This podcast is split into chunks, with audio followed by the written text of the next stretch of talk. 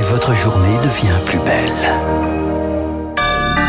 Merci d'écouter Radio Classique. Il est 9h et voici l'essentiel de l'actualité présenté par Augustin Lefebvre. Un coup de fil entre Joe Biden et Emmanuel Macron hier soir pour réaffirmer leur coopération. Les récents propos du chef de l'État français sur Taïwan avaient été vivement critiqués en Amérique, voire peu compris.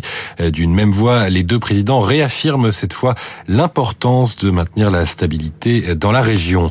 Les États-Unis, où la Cour suprême doit se prononcer aujourd'hui sur l'interdiction de la pilule abortive, majorité conservatrice, elle a déjà annulé la garantie constitutionnelle à l'IVG l'année dernière.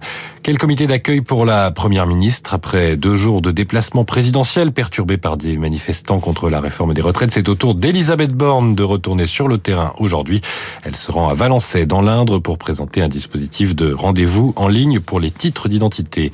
Quatre morts et des dizaines de blessés, bilan de l'attentat de la rue Copernic en octobre 1980 qui avait touché une synagogue. Le seul mis en cause dans l'affaire judiciaire connaîtra aujourd'hui son sort. Hassan Diab, il encourt la perpétuité. Il clame son innocence. On termine avec un point à la Bourse de Paris. On retrouve Marjorie Ancelot d'Investir le Journal des Finances. Bonjour Marjorie, quelle tendance à l'ouverture?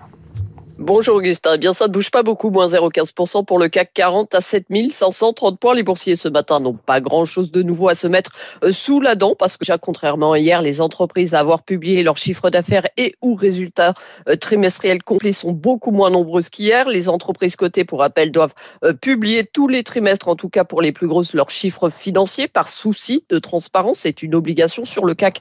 Et si leur Luxotica s'est prêté à cet exercice hier soir, ces actions sont réservées à la hausse ce matin. Les ventes du fabricant de verre ophtalmique et propriétaire aussi de la marque Ray-Ban a fait état d'un chiffre d'affaires de plus de 6 milliards d'euros en croissance de presque 10%. C'est plus que prévu, porté euh, par la forte demande des pays émergents de la zone Asie-Pacifique et Amérique latine. Voilà pour l'ouverture à la Bourse de Paris. Merci euh, pour cette ouverture à la Bourse de Paris, justement, à 9h03 sur Radio Classique. Et merci, Augustin, pour ce point d'actualité. Prochain point d'actualité, justement, ça sera 10h avec Chloé Juel. Bonjour, monsieur Franck Ferrand. Bonjour, monsieur Renaud Blanc. De quoi allons-nous parler ce matin? Ah, je vous emmène sur les bords du Tage. Nous allons euh, nous plonger dans la saudade portugaise aux côtés de la reine du fado, Amalia Rodriguez.